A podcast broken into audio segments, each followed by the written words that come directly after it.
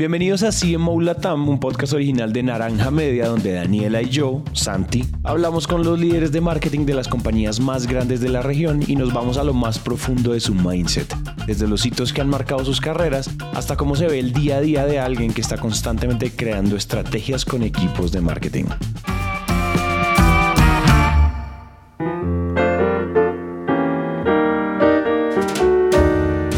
En el episodio de hoy hablamos con Lina Echeverry, directora del Digital Marketing Center de la Universidad del Rosario, el hub pionero en Colombia para ayudar a los profesionales a perfeccionar sus conocimientos en marketing y posicionar su marca frente a los desafíos del entorno digital. Ver el perfil de Lina en LinkedIn es como entrar a lo más parecido a un salón de trofeos de marketing. Ha sido reconocida como Women to Watch Colombia por Ad Age y la revista PIM, elegida por LinkedIn como una de las 10 voces más influyentes en América Latina y también le dieron el reconocimiento de Mujer del Año en Marketing. Claro, todos estos reconocimientos son gracias a que Lina es un verdadero referente en lo que más nos interesa aquí, en marketing. Con Lina hablamos del futuro de las audiencias ahora que el mercado se dispersó, las claves para no forzar la venta sino el storytelling y cómo construir ese propósito que siempre debe estar en el centro de una marca. Esto y varias anécdotas de su experiencia creando campañas y transformando la imagen de una universidad con más de 300 años de historia. Ahora sí entonces, comencemos. Yo te quería preguntar algo y es que usualmente em, en estos, o sea, como en la, en la última época las áreas de marketing se vieron muy retadas por obvias razones, pandemia, todas las áreas de marketing se vieron inmensamente retadas. Quisiera que me contaras un poco, sobre todo que, ah, bueno, sobre todo que en la, en, en la industria o en el área en la que tú estás, o sea, universidades, eso era altamente presencial, bueno, todo, o sea, el revolcón particularmente al, segmento de ustedes, pues fue impresionante. Cuéntame un poquito cómo fueron esos días, cómo fueron esas, cómo, y cuáles fueron esas soluciones emergentes que fueron como, porque seguramente eso era alarmas prendidas, incendios prendidos todo el tiempo. Bueno, muchas lecciones. Eh, primero, cuando llega la pandemia, nosotros teníamos una orientación a la presencialidad enorme las actividades que hacíamos desde marketing de atracción era hacia la, eventos presenciales, muy masivo, y llega una inflexión, llega la pandemia y nos cambia todo. Nos tuvimos que emigrar al entorno digital, no fue fácil, porque, mm, y no ha sido fácil en su totalidad. La gente piensa que es que el éxito ahora son las redes sociales y pautar allí. No hay que tener cuidado, está muy difícil donde terminas el éxito, porque es temporal, es muy temporal. Entonces, si bien eh, yo tenía una gran convocatoria en eventos hasta el 2000, hasta inicios del 2020, todo se cae, las personas empezaron a migrar al entorno digital y cómo cautivabas tú la atención de tu prospecto, ¿sí? de tu cliente potencial. ¿Cómo hacías tú para volver a traerlo y retenerlo? Sabiendo que la gente pone tan poca atención en estos medios digitales. La atención es muy reducida. Y empieza el contenido efímero a crecer. Entonces, no era ya las charlas largas, los conversatorios, las conferencias largas, todo empieza a comprimirse. Entonces, empezamos a darnos cuenta que em, emergen nuevas audiencias, audiencias que quieren todo que sea muy útil, conocimiento útil, nuevos formatos, y donde mi competencia y mi marca estamos en los mismos canales, haciendo lo mismo. Y es uno buscando dónde se diferencia. Es un reto enorme el tema de, de qué es valor agregado hoy. Empieza uno a cuestionar si todo se vuelve paisaje. Entonces, se cae mucho la, la, la, tasa de, por ejemplo, de asistencia a eventos, que uno siempre manejaba una, una estadística en el año 2019, sí, de 100 personas que se registraron a un evento, uno sabía que llegaban 30. Mi tasa era siempre el 30%, pasó a 15, 10%. Y hoy uno dice, ah, es que volvimos a la normalidad. No, hoy esta modalidad híbrida está muy compleja aún, porque la gente quiere registrarse a un webinar, pero no se conecta o se desconecta. Eh, o quieren ir a la presencialidad, se les hace el evento presencial y no van. Entonces, ¿qué quieren las personas? Hoy, ¿qué quieren las personas? Yo siento que las personas están psicológicamente agotadas, porque venimos de dos años que fueron muy duros, donde se generó mucho aburrimiento, donde la gente busca entretenimiento, donde la gente empezó a, ahora yo siento una necesidad y bueno, frente a las expectativas que tenemos del entorno político que, que golpea mucho desde el año 2019 sobre, sobre todo estos últimos tres años han sido muy, muy complejos eh, y los años que se vienen, esta, esta incertidumbre en la que estamos, hace que, ¿dónde están las prioridades y los intereses de las personas? Esa es una lección enorme. Hoy nuestro problema en marketing no, no, no es el reto de las ventas adicional, que ese es el más importante, sino entender cuál es el momento de vida de las personas. Ok, explícame, explícame un poquito eso. Ayúdame a elaborar como para, sí, hagamos, como des, des, desliémoslo. Eh, por ejemplo, la gente que quiere, ¿Qué está sintiendo? Eh, ¿Cómo podemos descubrir esos insights que me den elementos para que las estrategias de comunicación sean efectivas? Entonces gastamos una cantidad de dinero en pauta digital porque ahora la gente, claro, se familiariza con el entorno, pero no quiere decir que al familiarizarse estén viendo la pauta. Sí, es ahí, está muy, hay un reto hoy en marketing que los directores de marketing, yo siempre les digo, y más que soy profesora, les digo, bueno, o nos vamos por posicionamiento o nos vamos por ventas. Porque la gente piensa que es que posicionamiento y ventas siempre van juntos. Es muy difícil porque el posicionamiento no siempre te trae ventas. Entonces a ti te pueden recordar, te ven en las campañas, pero no te compran. Para mí el tema de las experiencias pasa a ser un poco un cliché enorme, pero sigue siendo muy valioso. La gente quiere vivir la experiencia con el producto. Entonces, demostraciones previas, ¿sí? Yo te llevo el producto a tu casa, la gente ya no está yendo al punto de venta. Yo, es la marca la que va a tu vida, a, invadir tu vida privada. Sí, ahora las, si antes las personas no tenían tiempo, ahora imagínate que estamos en ese modelo híbrido o los que se fueron home office, hay gente que no quiere salir de la casa por, por comodidad, por ahorro. Hay un principio de una compra consciente. Entonces hay ciertas categorías que empiezan a golpearse. Eh, educación empieza a, a volverse una categoría que se traslada a futuro en términos de posgrados no pregrado. El pregrado sigue siendo relevante, pero hay mucha competencia. La gente hoy quiere carreras que vean. El, padre de familia que ve. Porque yo tengo varias audiencias. El padre de familia quiere de qué va a vivir el hijo, ¿sí? Siempre. Esto se ha mantenido, no ha cambiado. Desde mis papás hasta los que somos papás, somos de qué va a vivir el hijo. Haga lo que quiera, pero de qué va a vivir. Entonces, que haga lo que quiera, no siempre le van a traer los ingresos que uno esperaría. O le va a tocar difícil. Mientras que los jóvenes hoy eh, se conectan mucho por sus emociones, son más expresivos, eh, cambian, cambian. Es como una adolescencia que se extendió. ¿sí? Hoy, hoy les gusta algo, mañana otra cosa. Eh, los intereses se volvieron más, mm, por decir, uno en mi época uno compartía intereses, por ejemplo, en programas de televisión. Todos vimos El Chavo del Ocho. Entonces crecimos como con una narrativa de esa época a lo que tenemos de la historia y hay elementos. Hoy no. Hoy tú te encuentras con un adolescente y unos están viendo, no sé, series en HBO y otros en Netflix o por YouTube o solamente consumiendo TikTok y Reels y, Shorts. Entonces, ¿dónde están las audiencias? Se, se dispersó, el mercado se dispersó. Entonces ahí es donde uno empieza a darle relevancia de que lo masivo ya murió. Seth Godin bien lo mencionaba en su libro de Todos somos un poco raros. Lo masivo desaparece y la particularidad empieza a volverse relevante. Entonces yo tengo que microsegmentar y nanosegmentar mis mercados. Ese es un reto enorme porque es muy costoso. ¿Cómo pauto a esos grupos, a esas subculturas nuevas? Oye, impresionante eso que estás diciendo. O sea, ya no se trata como de. Uno ya no puede decir jóvenes entre 15 y 25 en Colombia. Eso ya no sirve de nada. O sea, esa segmentación está mandada a recoger desde hace rato.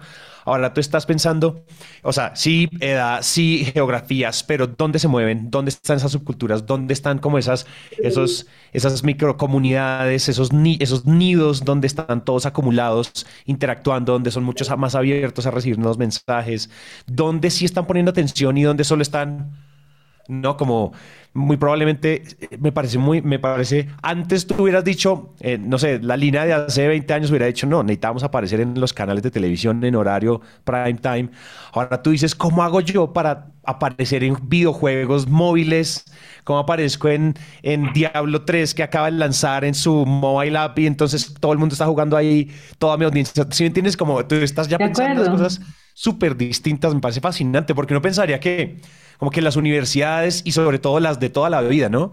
Que ahí no hay que estar, sino, pero en realidad hay una competencia súper dura de una hipersegmentación que claro, además sale tan costosa porque es que son, son, tocaba más salir a explorar, es muy experimental, se volvió el crecimiento, el growth de ustedes se volvió muy experimental. A ver dónde hay betas, ¿no? De Esmeralda. ¿verdad? De acuerdo, y, un segmento que em, los muchachos están terminando, por decir, el bachillerato y no todos hacen su carrera. Ya no es paso obligado. ¿Sí? O se toman un sabático, se van a recorrer el mundo. Si esos muchachos son de viajes, ¿sí? De ir a conocer, eh, de travesías, quieren vivir su vida distinto, sus prioridades son muy distintas a las de mi época, que uno terminaba el bachillerato y ya estaba la presión casi desde noveno grado, desde noveno grado. Ahora hay más libertad en los jóvenes, eso me gusta. Yo creo que los muchachos sí quieren estudiar, los muchachos sí quieren aprender, pero donde quieren aprender es aquellas, eh, aquellos sistemas educativos que muestren formatos distintos. Eh, yo todavía soy de la profesora que llego con lección magistral, pero pero a mí me gusta mucho generar discusiones, reflexiones, entonces llevo casos, trato de dinamizar la clase, pero todavía me doy cuenta que la gente sí me pone atención, así esté yo pegada en un tablero, es el contenido de valor que tengo que darle. Eh, eh, los muchachos hoy, hoy son muy visuales, entonces yo tengo que contarles, les encanta esos casos de éxito, de, de fracaso. Em, en marketing, eh, el reto para mí, una de las tendencias muy fuertes, y más que tendencia, para mí es una práctica, es el social listening ¿Qué tengo que estar monitoreando en las redes sociales? Porque por ahí me alimento la gente que está hablando. Exacto. La gente que está buscando, la gente que está diciendo, esa voz, esa voz que, que, hay, que hay que estar em, eh, investigando, indagando de lo que salen en las redes sociales. Hoy las redes sociales nos dan mucha información. Claro. Antes no la teníamos. Sí, para tomar decisiones. Ahora ellos toman decisiones con un montón de información. Las tendencias. Las tendencias te marcan el camino. Ahora, hay cosas que yo tengo que tener cuidado de no, para no afectar y destruir valor de marca. Porque todavía es increíble cómo la generación Y, que son los milenios, todavía hay, todavía hay un grupo muy convencional allí. ¿sí? Porque la X somos convencionales y los baby boomers, ¿sí? Pero la generación Y, eh, todavía los millennials han hecho transformaciones interesantes, pero los que están, para mí el reto más importante son las generaciones venideras, porque como ya están metidos en el medio, son los nativos digitales, los llamados la generación centennial y la generación alfa, que son los, ahorita los chiquitos, estos muchachos te consumen todo tipo de contenido y están tan particulares, está para ellos hasta difícil encontrar esos intereses en común. Oye, yo, yo estaba, a mí me, genera mucha curiosidad, como que además, además, en términos de educación, mejor dicho, el marketing en, en, en, la categoría de educación cada vez tiene un reto más grande y es cómo o sea, cómo cada vez hay tantas alternativas para educarse, o sea, todos escuchamos todo el tiempo el pelado que autodidacta por la noche a punta de YouTube aprendió a programar y ahora se, en startup se gana 10 mil dólares y vive, en, y vive en Medellín. ¿Cierto? Como ese tipo de cosas. Pero a punta de YouTube y entonces el autodidacta o todas, todas estas escuelas que enseñan, que enseñan de código, todas estas escuelas que enseñan como MBA en tres días de yo no sé qué se empiezan a volver unas cosas y, tú las ves pautando y pautando y pautando, no sé, estas startups que están en educación y demás. Entonces, ¿dónde, cuando tú dices, ¿dónde está el valor agregado? ¿Cuál es ese proceso de, ese proceso, cuando yo voy a hacer una campaña, tú vas a explicar una campaña, un evento, un webinar, un esto, una ads en TikTok, ads en Twitch, ads en donde sea, ¿dónde está el valor agregado? ¿Cómo hacen ustedes para decir, listo, vamos a competir con, en, mejor dicho, en un mercado tan sangriento, yéndonos como al océano azul, en un océano tan rojo que se está volviendo, digamos, ¿dónde están las restricciones? ¿Dónde, ¿Cómo te mueves tú para crear campañas para en serio? Que, que, haya retorno, que se mueva la caja, que las cosas funcionen, ¿no? Siento como a veces como un... Yo me, me pongo en tus zapatos y digo como, ¿qué hago? ¿Qué hago? Entonces cuéntame un poquito cómo, cómo pasa eso de ese lado. ¿Cómo es ese Porque estamos llenos de commodities. Lo que dices tú, Santiago, es correcto. Hay mucha competencia. Hay mucha competencia, pero yo siempre le digo y lo que trabajamos en el equipo es cuál va a ser esa postura de marca que vamos a dar. Primero que todo, que conectemos desde las emociones y no desde las razones. Yo no vendo, venga, inscríbase a la carrera o al poslado. Esa no es la forma en que nos comunicamos. Em, tú puedes aprender lo técnico en cualquier medio. Lo técnico. ¿Cómo se hace un plan de marketing ABCD? Eso te lo da un curso en YouTube y cualquier medio te puede dar eso. Pero nunca vas a encontrar quien te da el pensamiento estratégico, la discusión, lo que te pone a ti a reflexionar. Tú tomas un curso, pero el profesor no, no tienes forma de interactuar a veces con el profesor si el curso es virtual. Eh, ya son pregrabados. En el aula de clase yo siempre digo a los muchachos, ustedes están pagando por el pensamiento estratégico, por, por desarrollar una capacidad de análisis que trascienda de encontrarse las debilidades, las problemáticas reales de los negocios. No, no se queda solamente en lo técnico. Sí, el abordaje, eso es lo que la academia sigue siendo relevante. Y sobre eso es que siempre construimos, digamos, las campañas. Entonces tuvimos una campaña muy exitosa hace unos dos años que fue Personas con propósito. Inclusive ese claim ya lo adaptamos dentro de lo que es la marca universidad. Siempre vamos a irnos hacia personas con propósito. Cuéntame un poquito la anécdota de la campaña como para que los oyentes todos estemos como más en contexto. Esto fue en el año 2020. Anteriormente el claim era un lugar con propósito pero dijimos, no, un lugar es muy vacío. Eh, nosotros nos construimos sobre las personas. Es una universidad, es de personas. Y eh, entonces teníamos uno que refrescar la imagen, una universidad que se veía muy anticuada, una cosa ser antigua, otra cosa ser anticuada, Sí nos pesan 300 hoy, 368 años, pero no importa, ser antiguo no es malo, hay un simbolismo detrás. lo que tenemos que empezar a, borrar era el anticuado y empezamos a, humanizar un poco el lenguaje de la marca, no que se viera una marca tan robusta, tan convencional, sino una marca que pues tiene una reputación que ha construido en tantos años, una de la República, pero que necesitaba que se abriera más campos de acción, no solamente a lo que se asociaba a la Universidad de Rosario como eh, jurisprudencia y medicina. Ahora en el campo de los negocios estamos. Pero eso hay que sembrarlo. Eso, sí, eso implica una inversión en posicionamiento, pensando en ventas futuras. Entonces hicimos una campaña que se llamó Personas con propósito y fue tanto el éxito, ganamos el primer puesto de campaña digital, de mejor campaña de marketing digital de institución eh, educativa en Interlat Latam. Nunca la universidad había participado, nos ocupamos, nos ocupamos el primer puesto fue tan espectacular la campaña que nos, dijimos, vamos a adoptar este claim, se va a volver como la promesa de marca, ¿sí? Somos personas con propósito. Entonces, en todo lo que sacamos hablamos siempre de personas con propósito o campañas donde la palabra propósito buscamos adueñarnos del, término. Sí, así como la felicidad se la pelean entre Disney y Coca-Cola, la diversión es del ego, eh, nosotros somos, tenemos que ser dueños de propósito. Bueno, yo no la puedo registrar, pero sí empezar a hablar de que el propósito es nuestro porque el propósito te da una misión, es porque te levantas tú todos los días, ¿sí? ¿Qué es lo que te hace levantar todos los días? Eso es propósito de vida. Y, buscábamos que los jóvenes entendieran, no nos interesa dónde quieres estudiar o lo que quieres estudiar, sino en qué te quieres convertir. Entonces empezamos a hacerle todo un desarrollo más como como a la, pensando mucho en las situaciones que viven los jóvenes, sí, de una presión enorme que hay que estudiar para salir adelante, no, que el conocimiento sea valorado para eh, un mejor futuro, ¿no? Y año 2021 hicimos otra campaña, pero interna, que fue un cambio ya del logo, del color de la marca para rejuvenecerla, porque la marca era vino tinto, de color vino tinto. La cruz de Calatrava con vino tinto la pusimos color rojo, pero el rojo no podía, yo no voy a decir, no, es que vamos a volvernos rojo místico. No, Hicimos un trabajo desde branding, sustentando bajo un tema de simbolismo que representaba el color. Y encontramos una historia de una amistad que fue real de José Celestino Mutis, que conoce a uno de los botánicos más importantes en Europa, que fue Carlos Linneo, y a través de esa amistad ellos escribían por cartas.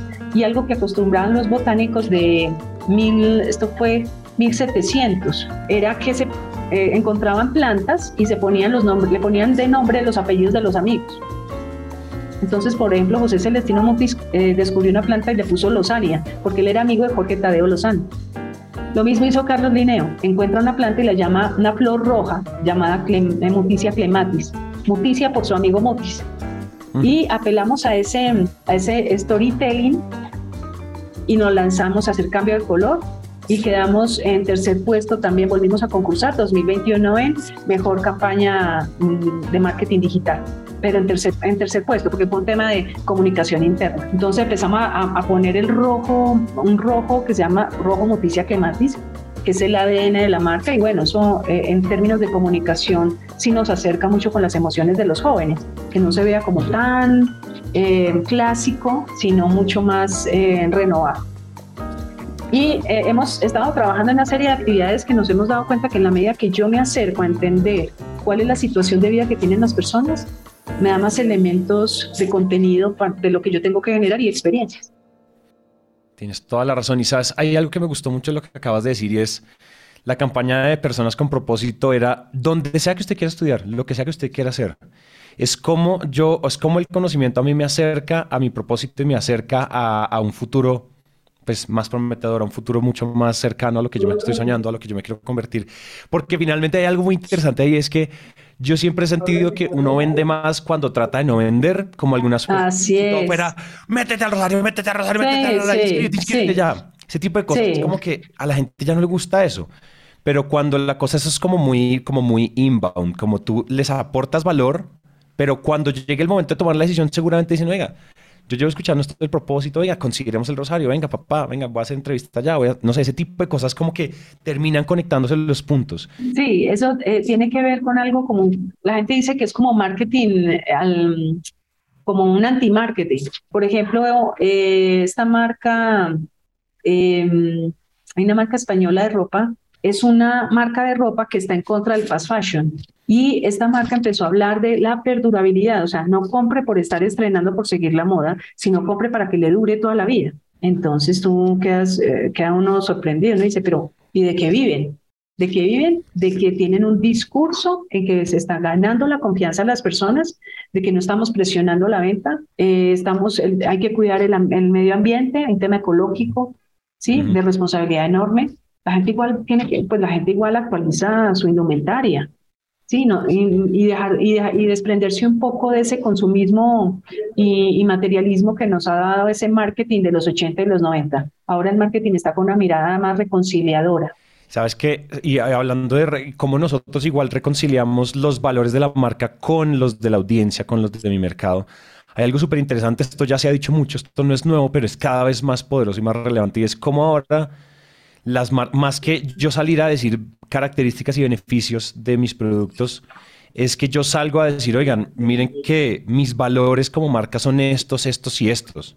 Yo podría vender empanadas, eh, bolsos de cuero, smartphones o lo que sea, y la gente se siente afiliada a unos valores. Te quería dar el ejemplo, me, me, acordaste con lo que acabas de decir con el lanzamiento del iPhone ahorita, el iPhone 14 y el nuevo Apple Watch y los nuevos AirPods, bueno, el evento de Apple que una de las grandes cosas que ellos siempre dicen en todos sus productos es, este producto es 70% metales raros reciclados, todo reciclado, nuestra operación corporativa ya es 100% eh, eh, carbono neutro.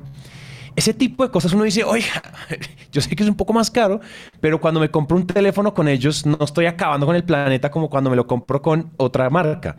¿Cierto? Ese tipo de cosas mueven hacia la compra y, el precio se vuelve irrelevante. Ese tipo de cosas me parecen fenómenos de consumo y de comportamiento fascinantes. no, lo que tú dices es correcto. Yo creo que estamos viviendo un periodo prolongado de percepción de valor. ¿Y dónde está? Que las personas quieren contribuir de alguna manera, ¿no? Y hoy un, yo te decía un comprador mucho más consciente que piensa en el ahorro, pero está pensando en la sostenibilidad ambiental, social, financiera, pero si el, el, efecto del daño que hizo la pandemia en términos no solamente humanos, de las pérdidas humanas, sino el daño al planeta, porque retrocedimos en términos de, de los avances que se habían hecho eh, eh, frente a la contaminación, pues creo que ahora hay una sensibilidad mayor. Las personas están pensando muy bien qué compran y se van a vincular con aquellas marcas que tengan una responsabilidad en. Se están pasando cuenta, listo, yo estoy pagando por, pero ¿qué? Más allá del valor agregado que me das a mí, ¿qué le das a la sociedad y al planeta? Aquí vienen especialmente estas nuevas generaciones. Fíjate que sí, o sea, que comprar algo ya no es solo una transacción, sino un, como una afirmación, una afirmación de valores. Es un compromiso, ¿sí? Estás volviendo a un cliente como miembro de, de, un proyecto que tú tienes como, como en, la compañía, ¿sí? Como que hace parte también dentro del modelo de negocio. No como un generador de ingresos, sino como que también vamos a, a construir valor pero valor con impacto. Hay, hay unas miradas muy interesantes frente a las tendencias que se vienen, ¿no? Cómo los productos van a, empezar a, y ya se están dando, desarrollos hacia el diseño, hacia el bienestar. Productos muy orientados a la salud mental. Para mí la salud mental se volvió fundamental. La gente piensa que es que, no, es que yo, yo no tengo problemas de salud mental. Y un estudio salió que en Colombia 40% del, eh, de los colombianos tienen problemas psiquiátricos y la gente piensa que es que que estar loca. No, no, es que la depresión, el aburrimiento, hay una cantidad de elementos que como seres humanos lo vivimos. ¿Dónde está, las, dónde está el marketing ahí? Para ayudar a las sociedades a evolucionar. 100%. Fíjate que ahí ya no es solo, ya no es solo buscar, ya no es solo buscar revenue, sino buscar impacto. Y es que cuando uno cambia ingresos por impacto, y, el impacto también tiene que impactar la caja, es decir, no, no, no hay que confundirse. Sin ventas no hay paraíso, eso es lo que mueve, esa es la gasolina, ese es el habilitador. Eh, pero sin embargo, uno puede, desde ciertas plataformas, uno puede estar montado no solo en generar ingresos, sino en cómo va uno, cómo uno crea productos que, que, montan a las personas en un propósito particular, en una visión particular, ¿cierto? En, en, esas, en la famosa frase de una, misiones más grandes que nosotros mismos, ese tipo de cosas, hoy en día son son muy poderosas.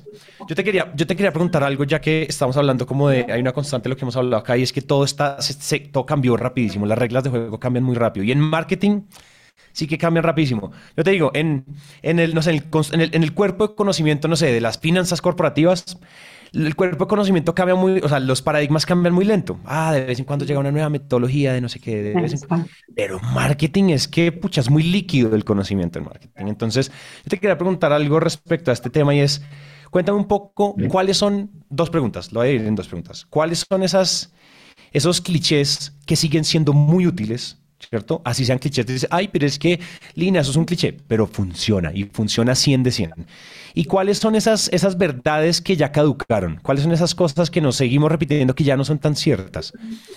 Entonces, si quieres, empecemos por la primera eh, y pensemos en, oiga, ¿cuál es ese cliché que sigue funcionando? Esto es muy líquido, esto cambia mucho, pero en marketing este principio a mí me sigue funcionando hoy en día. Bueno, yo creo que todavía sigue funcionando el tema de las promociones de ventas y con mayor fuerza aún. Estamos, eh, eh, hay una aparición de una figura fuerte que se llama el promoholic, y esta pandemia lo acentuó, no, no que haya aparecido, sino que acentuó. Las personas están peleándote mucho el tema de precio, quieren descuentos, quieren regalos, quieren beneficios. Eh, claro, eso, da, eso, da, eso responde a la situación misma que, que se vive en países como los nuestros con una inflación tan alta, la angustia de, de cuidar la economía del hogar, eh, donde la marca eh, que ahí es donde se rompe, ahí lo conecto con esa verdad que caduca. Yo me acuerdo en los 80 y los 90 cuando enseñábamos marketing, decíamos que la marca iba a superar al precio y que la marca era la mejor agregadora de valor.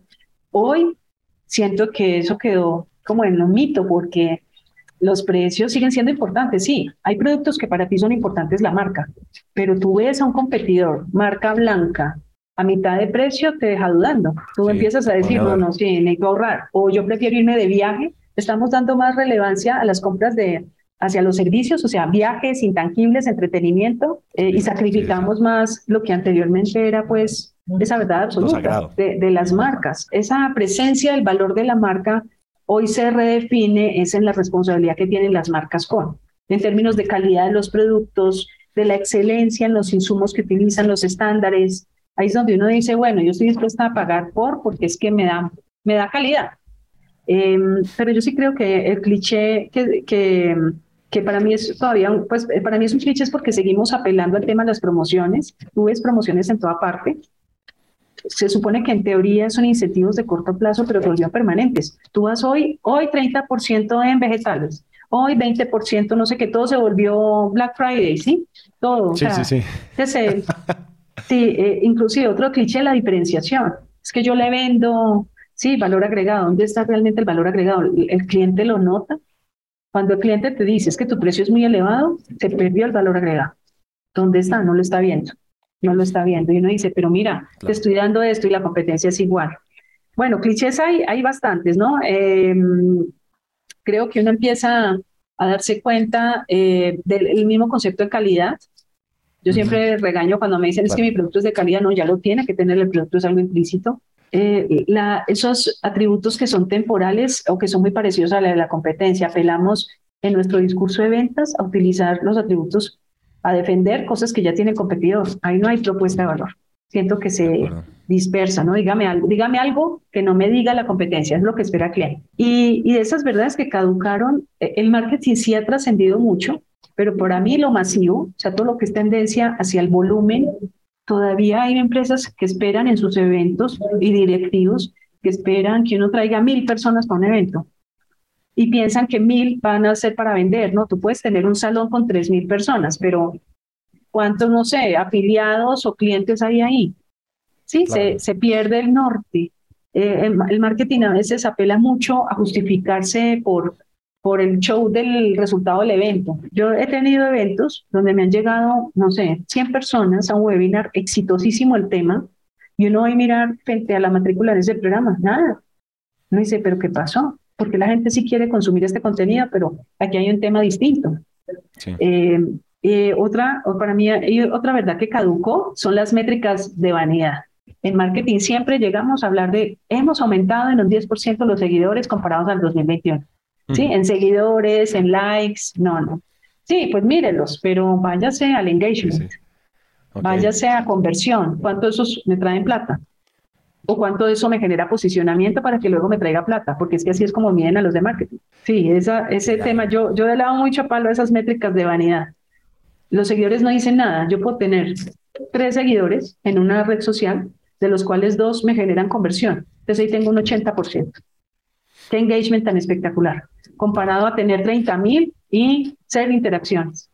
100%. Yo creo que es, empezar a ver las cosas con lupa, con una lupa un poquito más holística y no solo, porque a nosotros también nos ha pasado eso. Fíjate que en el podcast nosotros empezamos a evolucionar mucho la estrategia en cómo nosotros medimos con cada una de las marcas que trabajamos y trabajamos con marcas pues enormes que no están esperando que me digan, ay, sí, tan lindo el contenido. Es como, y ajá, ¿y qué viene después de eso? Entonces, fíjate que una de las cosas que nosotros empezamos a hacer fue ¿por qué no empezamos a acordar cuáles son las métricas que queremos que se muevan y empezamos a crear contenido basado en mover esas agujas, ¿no? Si yo te digo, oye, tuvimos mil descargas y tú me dices como, bueno, ¿y, y, qué? ¿No? Pero te digo, no, oye, no tuvimos mil descargas, tuvimos 100, pero esas 100 descargas se volvieron, se, se volvieron 100 eh, demos para la matrícula X del webinar X. Ah, te estoy llevando suscriptores. Eso es una métrica que es, ¿me entiendes? Empieza, empieza, empezamos a mover agujas relevantes de negocio y creo que a veces el marketing lo que pasaba era que se auto, autodecidió cuáles eran sus KPIs para autodarse. Totalmente. Pero cuando empezamos a ver cómo el marketing tiene que ser un, habilitador comercial, el marketing tiene que ser un habilitador de posicionamiento, esto tiene que ser lo que dijimos, performance y posicionamiento, pues las métricas tienen que cambiar. Claro, en posicionamiento de pronto alcance y ese tipo de cosas pues puede tener sentido, pero incluso yo creo que el posicionamiento finalmente te tiene que dar o poder de precio, o te tiene que dar poder de, de te tiene que dar estatus, o te tiene que dar ciertas cosas que igual son retornos de más largo plazo. Pero cuando uno, le, cuando uno reevalúa eso como, oigan, ¿cuál es la métrica que queremos mover? Porque ustedes no quieren miles de oyentes, ustedes quieren es que pase esto. Y uno crea contenido basado en eso, por ejemplo. No, lo que tú dices es cierto. Yo creo que para mí la métrica, o sea, más que deberían ser accionables, ventas, solicitudes, ¿sí? ¿Cuántos contactados, tasa de contactabilidad? Esos son para mí las métricas que deben. Marketing no nos podemos llenar de muchas métricas eh, que nos distraigan de la atención. Sí, hay, que medirlo todo, pero a veces es muy difícil, sobre todo hay una métrica que siempre nos pasa en cuenta de cobro y es el ROI. Y yo, yo, yo, yo siempre discuto es, es muy complejo, yo puedo determinar el ROI frente a una acción que yo tenga preciso cuánto va a ser el retorno, si tengo forma de medirlo, pero tú a un cliente lo tocas de muchas maneras, en muchos toques, ¿sí? Desde la publicidad, ¿cómo me doy cuenta en el ROI? Al, por ejemplo, yo me doy cuenta seis meses después, cuando ya se matriculó, voy y le pregunto, dígame uno de todos los detonantes, uno que lo llevó a matricularse. O sea, dígame uno que con el que compra. Si a mí me dicen reputación, listo, yo ya sé que el próximo semestre tengo que trabajar en seguir alimentando la reputación, ¿sí? pero a las personas las tocamos de muchas maneras, entonces es muy difícil a veces determinar cuál es el ROI exacto. Yo lo determino después de que ya tengo el cliente. Y, hay otro tema, de, para mí una, otra verdad que caducó es el tema de la generación de los leads. Eh, no entiendo por qué las agencias o bueno, algunos medios siguen prometiendo que van a entregar leads calificados. Es un basurero, para mí es un basurero. Uno captura de todo y encuentre el tesoro, encuentre cuál es el lead calificado que el comercial no, sí, es que a mí me dicen, no, te entregamos 800 leads y el comercial vaya a hacer las llamadas y dos, dos terminaron interesados. Sí, es para mí eso es un basurero, o sea, eh, me, me, parece que las agencias o los proveedores de medios, hablo como anunciante, no deberían comprometerse con, con algo que es muy difícil, muy difícil. ¿Cómo determinas tú ese lead calificado? Las personas te llenan un formulario, te mienten en los formularios. Eh, esas bases de datos son un dolor de cabeza. Eh, hay gente que, que, llena y dice, pero yo no autoricé a que me llame y se autorizó, claro, pues le dio el, el chulito, o sea, la gente se le olvida. Esas tasas de contractabilidad son para mí, ese es para mí mejor indicador de inicio, ¿no? En, una, en un funnel. Entonces, ¿cómo hago para reducir el proceso de compra? Ese es el reto que tiene mi marketing. ¿Cómo hago yo para reducir el proceso de compra si la compra y toda es compleja? Todo, hay tantos distractores en el camino, ¿sí? Tú inviertes en publicidad porque hay que hacernos visibles, porque hay que dar a conocer el producto, pero también tienes a un equipo donde tienes que buscar abrir canales de contacto con el cliente. Todo es costoso, está costosísimo en marketing. Eh, todos los esfuerzos que se hacen, presupuestos muy reducidos también, o, o, muy, mm, o pueden ser buenos presupuestos, pero, pero la forma en atraer esa demanda pues hace que se eleve, ¿no? El gasto las estrategias a veces se limitan y la creatividad no aflora todos los días, porque a veces estamos casados con prácticas pasadas. Para mí ese es un cliché. ¿sí? Seguimos lo que fue exitoso en el pasado. A mí hay gente que me dice, por ahí, Lina, ¿y por qué no pautamos en una portada falsa en una revista? Sí, claro, 300 millones. Una portada falsa en una revista impresa hoy. ¿Quién tiene revistas impresas hoy? ¿sí? No, pues. En la audiencia a la que yo le llego, ¿no? TikTok. Entonces me dicen, hay otros que se van al otro extremo, no, Lina, hay que estar en TikTok. TikTok me cobra por una pauta de un mes 250 millones. Pues déjenlo para consumo masivo que tienen un presupuesto más alto que el mío, pero no, en educación todavía, para mí el producto es fundamental, más allá de la publicidad. Los programas académicos son los que conectan con las audiencias, ¿sí? Las nuevas ofertas de conocimiento. Es distinto, es un mercadeo muy distinto. Muy distinto, muy distinto. Pero entramos a los mismos canales de consumo masivo, imagínate. No, es que todo se está mezclando, es que eso es lo que estamos, lo que estamos viendo, es como que todo se está mezclando con todos. Una de las, uno de los grandes retos que uno tiene en marketing es la atribución y es saber qué fue lo que gatilló y que sea cierto lo que lo gatilló, porque finalmente esto es una compra de esas donde tú tienes, donde tu consumidor es diferente a tu cliente, ¿cierto? Es el padre de familia en general que paga, eh, pero el que va y consume el producto, el que le dijo al papá, hay, un montón de, o sea, tú tienes un gallo morado impresionante, o sea, mi más admiración total, Lina, en serio. Eh, y es también como todo multicanal. Nos, nos dijeron, no, es que tenemos que generar experiencias en cada punto de contacto. ¿Cómo sé yo en qué punto de contacto él tomó la decisión? Primero, ¿cómo sé si fue por la pauta, por si fue lo de la venta directa, por si fue lo de la pauta en TikTok, si fue lo de la pauta en esto? Si fue porque un día iba caminando y vio la valla, ¿me entiendes? De acuerdo, y ahí es donde yo he detectado, por ejemplo, la personalización. Para mí es la gran ganadora en todas las estrategias de marketing. La personalización. En lugar de hacer grandes eventos, eliminamos los eventos y nos fuimos Hacemos eventos eh, muy poquitos, o sea, uno o dos al semestre. Nos fuimos a la personalización, pero eso requiere capacidad instalada. Si quiere una cita, tráigase a su, a su familia y le hacemos un recorrido en una de nuestras sedes. Y le, y le ponemos charla informativa, o sea, personalización. Es un éxito. Para mí esa es mi experiencia, mi estrategia ganador. Imagínate. Si usted no puede, dime, yo voy a un lugar, si tú estás hoy en tu oficina y estás interesado en un posgrado, yo voy a un lugar cerca de tu oficina, ¿sí? Para no ser invasivos. Eh, entonces nos encontramos en un Starbucks en el Parque la 93 y tú trabajas en el Parque la 93. Voy como vendedora, voy, te visito y te presento el portafolio. Personalización. Y fíjate que hay una cosa, si uno piensa, y yo creo que uno tiene que estar muy, ahorita me acabas de, acordar de algo, y es que las áreas de marketing y las áreas comerciales tienen que ser amiguitas, siempre. Hay muchas empresas, en el caso de ustedes creo que no pasa mucho, pero siempre es como, ah, es que los de marketing me tiran leads sucios, me tiran las bases de datos sucias, eso no está filtrado, eso no sirve para nada, es que ustedes no saben lo que venden, es que la gente llega pensando esto y nosotros vendemos es esto. Pero hay una cosa y es que si uno piensa en su, en su costo de adquirir un cliente, versus el, versus el, el, lifetime value, ¿no? El famoso lifetime value, el cuánto me va a generar. Y uno mira, uno piensa, por ejemplo, en educación superior o cosas de este estilo. ¿En serio no es grave hacer un tour que dure un día para convencer a dos hermanos y a un papá? Es como que, en serio, no, sé, lo estaba pensando como en, a veces uno nos tenemos que ir a lo masivo, es que si no es digital no sirve, ¿no? Nos da como el choque. Oh, es que lo análogo es, es, de ancianos, eso es de la década pasada. Claro que no, la gente igual quiere ver otras caras, la gente se quiere ver con las personas. La gente quiere, y sobre todo una decisión de esas que en Latinoamérica la decisión de educación superior es como la decisión. Exacto. es que es tu proyecto de vida. Exacto. O sea, a la gente ya no le importa cómo le vas a poner a tu hijo. es como así, ah, a la gente le importa dónde decides estudiar. Hay un montón de cosas que son esos hitos latinoamericanos de vida eh, que unos son paradigmáticos, otros no, con unos queremos romper, con otros no, pero ese tipo de cosas no son decisiones de, ah, es que me, salió el ad y dile, inscríbete ya. Eh, yo, no, yo, no, me matriculo así. Entonces, uno también tiene que saber cuál es el proceso de compra de las personas, que es lo que tocas de decir. Y es, yo conozco su momento, su sentimiento, la forma, cómo toma decisiones y ahí disparo. así es, a mí se me demora, a mí se me demoran tres años. Mi proceso de compra es de tres años. Imagínate, imagínate. Porque desde noveno yo tengo que empezar a, a seducir, no a persuadir, a seducir al aspirante porque tiene que elegirnos a nosotros. Imagínate, y la competencia está haciendo lo mismo.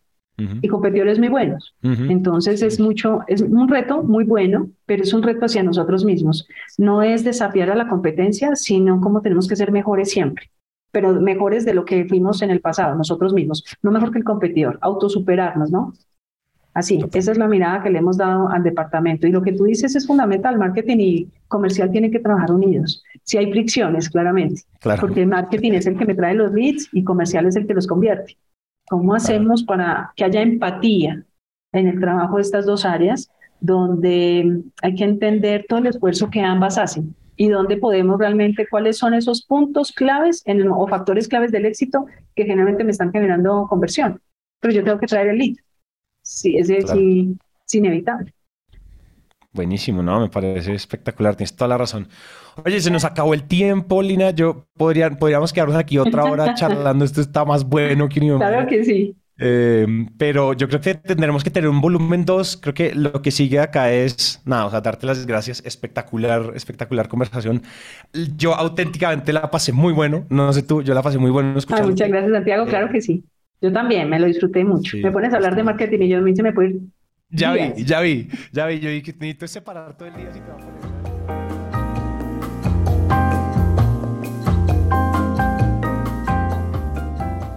Le damos las gracias a Lina por esta conversación y le recomendamos que vayan a ver sus redes sociales donde está publicando siempre mucho contenido de valor sobre marketing. La encuentran como Lina Echeverry. La producción de este episodio fue realizada por Juan Molina y Oriana Bosa. Edición por Ana María Ochoa, booking por Catherine Sánchez y el diseño sonido por Alejandro Rincón. Yo soy Santiago y gracias por escuchar. Nos vemos pronto.